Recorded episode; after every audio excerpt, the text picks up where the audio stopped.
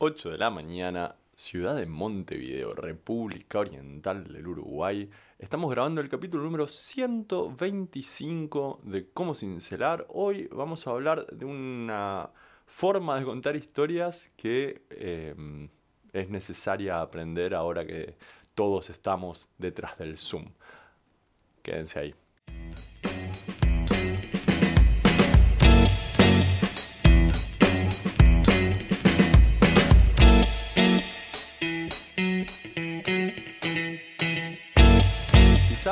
Vale la pena recordarlo, el motivo por el cual yo me pongo a, estudiar, a capacitarme, a, perfeccionar mis habilidades de storytelling, tiene que ver con algo completamente distinto, que es estar arriba del escenario. una de las cosas que, yo diría la cosa que a mí más satisfacción me trae, es poder comunicar desde el, desde el escenario cosas que agreguen valor a las personas. A lo largo de, mi carrera me ha tocado hacer eso en distintas ramas, sobre todo porque en algunos casos he sido más que ecléctico. Si ustedes van para atrás en los videos, verán que eh, he estado arriba del escenario tratando de conseguir capital para mis emprendimientos, pero también doy clases de innovación, también doy clases de cómo eh, hablar desde el escenario, sobre storytelling y, estar sobre el escenario es esta situación medio abstracta, es un pacto poético al que yo denominé comunicación escénica, en donde los que están de aquel lado hacen, admiten que uno va a hablar un rato y ellos van a escuchar un rato. Y en esa oportunidad uno tiene la, chance de transmitir algo con cierto objetivo, que es algo que, ya hemos hablado hasta el hartazgo en este canal. Ahora bien, como consecuencia de la nueva realidad que nos toca vivir en todo el mundo, obviamente hubo que empezar a hacer esta actividad de contar historias, de estar arriba del escenario, hubo que empezar a hacerla desde desde el Zoom. Y uno que estaba acostumbrado a subirse al escenario tuvo que acostumbrarse ahora a ponerse detrás de una cámara como esta, hablar en un micrófono. Bueno, yo ya hacía podcasting, ¿no? Entonces, esta parte eh, estaba, podríamos decir, cubierta, estaba, vamos a ponerlo entre comillas, preparado. Pero no sé si soy la regla. Eh, la mayoría de la gente tuvo que ayornarse a subirse al escenario, ahora un escenario virtual, en una conexión digital y contar una historia a un público que está detrás, de nuevo, de una cámara.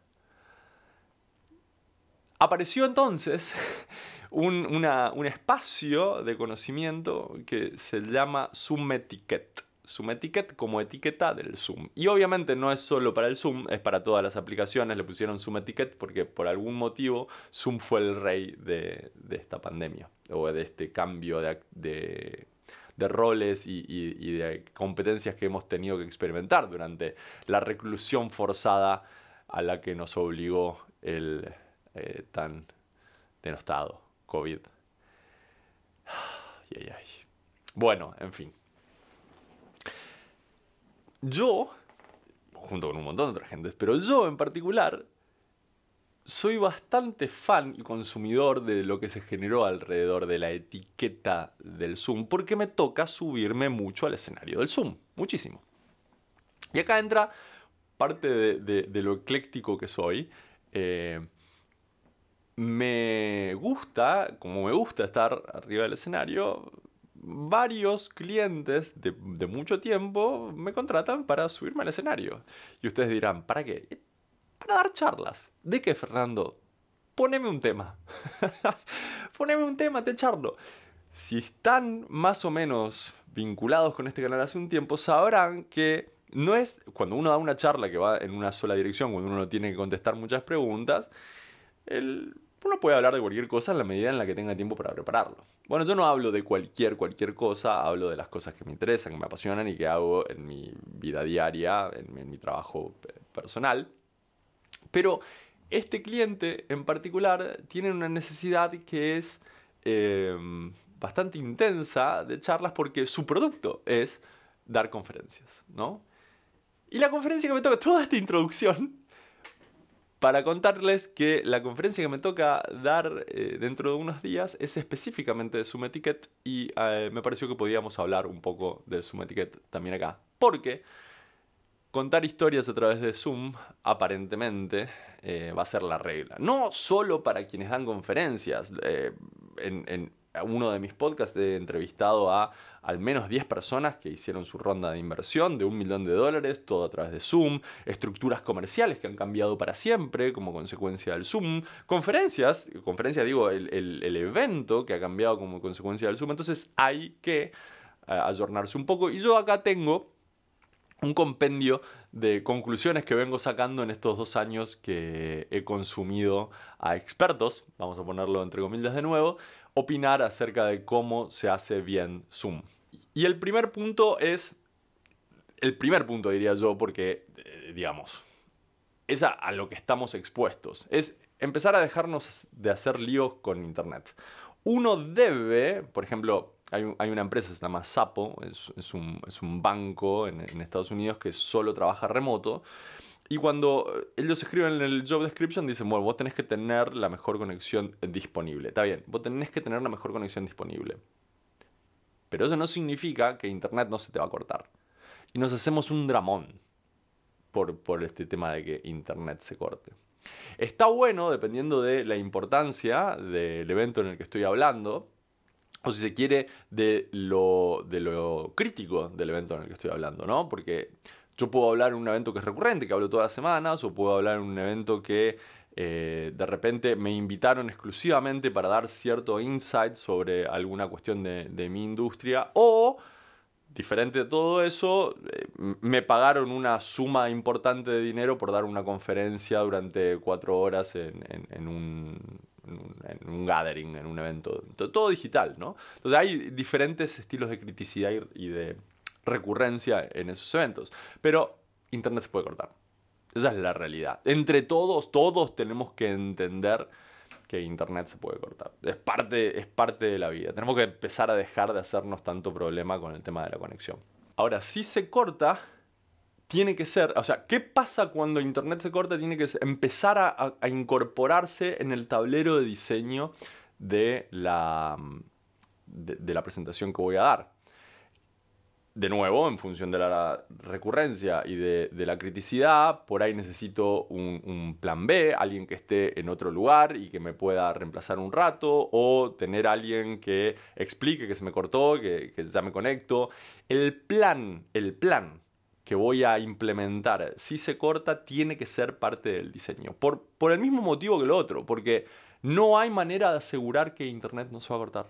Esa es la realidad. No hay manera de asegurar que no se va a cortar este tema de Internet se pelea con este otro que también podría venir primero, que es el tema del hardware. Van dos años de pandemia y hay gente que todavía pone la excusa de mi micrófono no anda, no tengo cámara. Es, no, no, no se puede. No se puede. Menos si tu rol es relativamente relevante, ¿no? Tenés que tener buena cámara, tenés que tener un micrófono que funcione tenés que tener luz. Si no tenés la suerte como yo, que tengo una ventana gigante acá atrás, de tener luz natural y que tus eventos sean de día, tenés que comprarte un aro de luz. Tenés que comprarte. No te lo querés comprar por X causa, no te parece que cae dentro de tu economía, qué sé yo. Exigíselo a la persona que le corresponde. Pero tenés que tener iluminación, tu cara se tiene que ver eh, de adelante. El tema de la iluminación es todo un tema, porque todavía hoy dos años después de que empezó la pandemia, hay gente que, a la que no se le ve la cara cuando hace una, conferencia, que tiene la ventana con el sol gigante atrás. O, que no, saben usar todavía el, filtro del background virtual. O sea, tenés que tener luz. Sorry. Tipo, no hay alternativa. Y con el tema del micrófono, no es, o sea, no es un pecado que a vos te toque hacer conferencias o que te toque participar en reuniones de Zoom con, ruido de fondo. Pero hay unos micrófonos excelentes que aíslan el, sonido de fondo, ¿sí? Para que vos puedas tener el micrófono abierto a hablar y que la gente te escuche. Hay que invertir en hardware.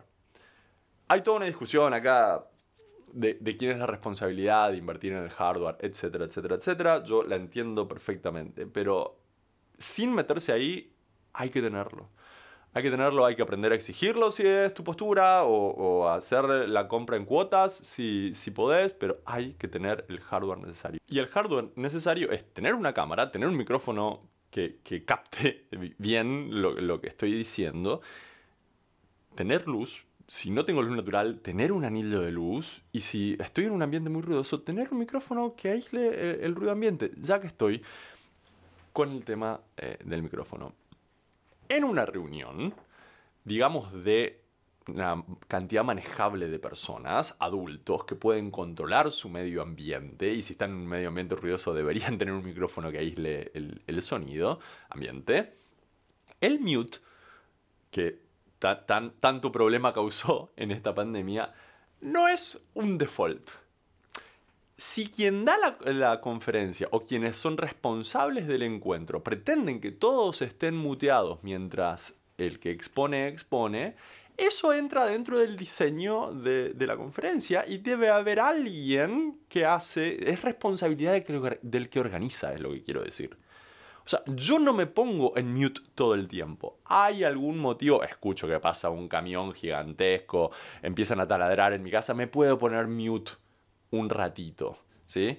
Está bien si, si hay un perro que no deja de ladrar, ponerme mute en un ratito. Pero tener a todo... No hay cosa peor... A ver cómo les explico. No hay cosa peor que estar mirando una pantalla en donde son todos iconos o nombres y todos con el simbolito eh, en mute. Eso es mala educación, gente. Van a decir lo que quieran, yo me peiné, no sé qué cosa, tantas excusas he escuchado a lo largo de estos dos años. Pero la realidad es que, primero, no tenés que estar en mute. La idea es que vos participes si es una reunión manejable. Si tenés que estar en mute, tiene que ser responsabilidad de otro ponerte en mute. Y vos no tenés por qué ofenderte si el dueño de la conferencia o de la charla o de la reunión te pone en mute y tienes que tener la cámara prendida. te, tengo que ver. Ya que estoy ahí con lo de la cámara prendida, si estamos, digamos, si hemos decidido juntarnos, la idea es que nos veamos. Hablé esto el otro día con un, chico que hace eh, de Scrum Master. ¿no? El Scrum Master es el que lleva adelante los procesos de desarrollo en una empresa y es el responsable porque eh, la aplicación o el desarrollo del proyecto, lo que sea, vaya avanzando, o sea, que estemos cada vez más cerca de terminar. Y el Scrum Master me decía que no, que, que él hace las reuniones, pone todo, comparte su, su, navegador, eh, dice lo que tiene que decir, si alguien quiere intervenir, interviene, si no, él va preguntando en dónde está la gente, en donde la gente dice si está trabada, qué sé yo, y la reunión termina. Y yo no me di cuenta, pero en determinado momento hago como una referencia a, ver el, lenguaje corporal de las otras personas. Me dicen, no, pero yo, no los estoy viendo a ellos. No, son como 15, no los puedo tener. Más vale que sí. La idea es que nos juntemos y que vos veas a la gente. Para que vos veas a la gente, tenés que tenerlos en la pantalla. Bueno, pero tengo yo compartida la pantalla. Tenés que tener una segunda pantalla. Tenés que tener una segunda pantalla. ¿Todo el mundo tiene que tener una segunda pantalla?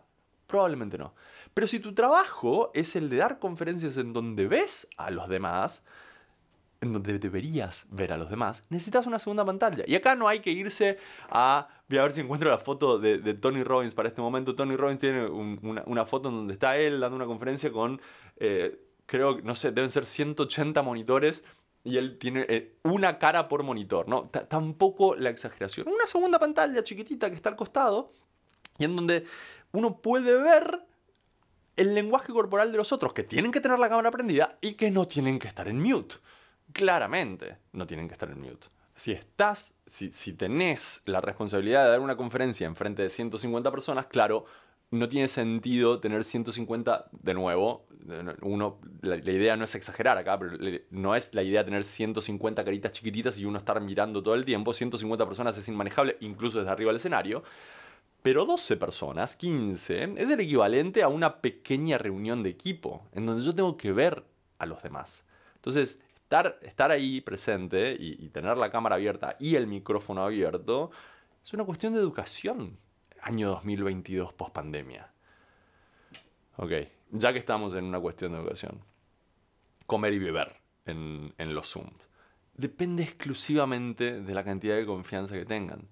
En una reunión uno sabe si puede llevar algo para tomar y algo para tomar. En muchas reuniones hay en la mesa algo para comer, ¿no? Uno entra, se sienta y hay ahí algún ágape hay algo para tomar también. En muchas reuniones, claramente no, ¿no? Entonces, creo que, a ver, no porque estés en tu casa y no porque tengas todas las comodidades de tu casa disponibles vas a aprovechar todas. La reunión y la confianza de la reunión define un poco si podés comer o beber eh, en la reunión. Va lo mismo para fumar, ¿eh? Va lo mismo para fumar. He visto gente, es, irrisorio, pero hay mucha gente que vive sola, hay mucha gente que fuma, y de repente empieza a fumar en la, en la reunión. Si hay confianza, obviamente sí. Incluso ahí hay una ventaja, porque si fuese una reunión, por más confianza que haya, si no se puede fumar, no se puede fumar. Pero en, en este caso, en donde yo estoy en mi propio ambiente, si hay confianza, da para fumar. Pero si no, no. Bueno, así que ahí lo tienen. Uy, no me salió bien eso. Así que ahí lo tienen. Eh, etiqueta de el, Zoom para los que tengan ganas de contar historias, también en Zoom, que tienen que ser todos porque no hay absolutamente nadie que safe hoy del storytelling a partir del Zoom. Con eso dicho, nos vemos por acá ah, perdón, perdón, perdón. Lo, voy a decir. Lo digo solo al final y, casi que no los molesto con esto.